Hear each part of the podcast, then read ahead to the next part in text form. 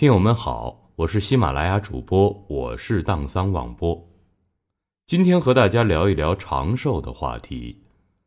那么现在的人，其实大家随着生活水平的提高，都希望能够长寿，希望健康。大家都知道的是，季羡林先生就是一位长寿的老人。很巧的是，他在一九九七年的时候写过一篇散文，题目就叫《长寿之道》。下边呢，我播讲给大家。长寿之道，我已到了望九之年，可谓长寿了。因此，经常有人向我询问长寿之道、养生之术。我敬谨答曰：“养生无术，是有术。”这话看似深奥，其实极为简明。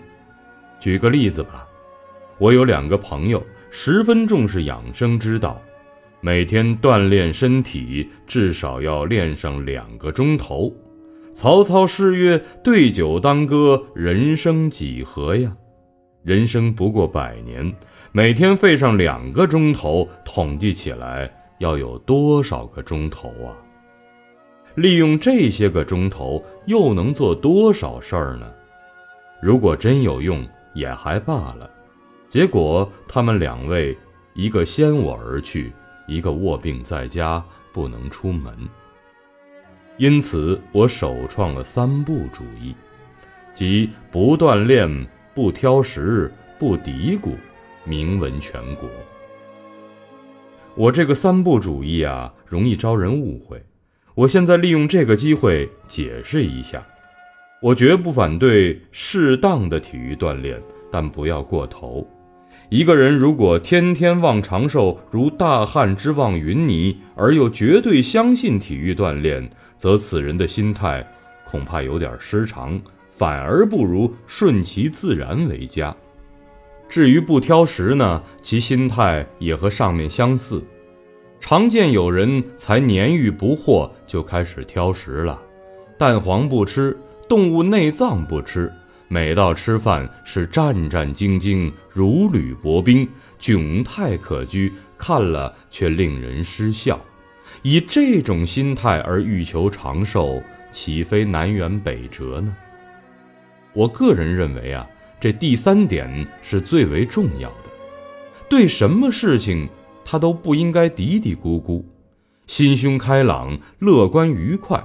吃也吃得下，睡也睡得着。有问题，那就设法解决它；有困难，那就努力克服它。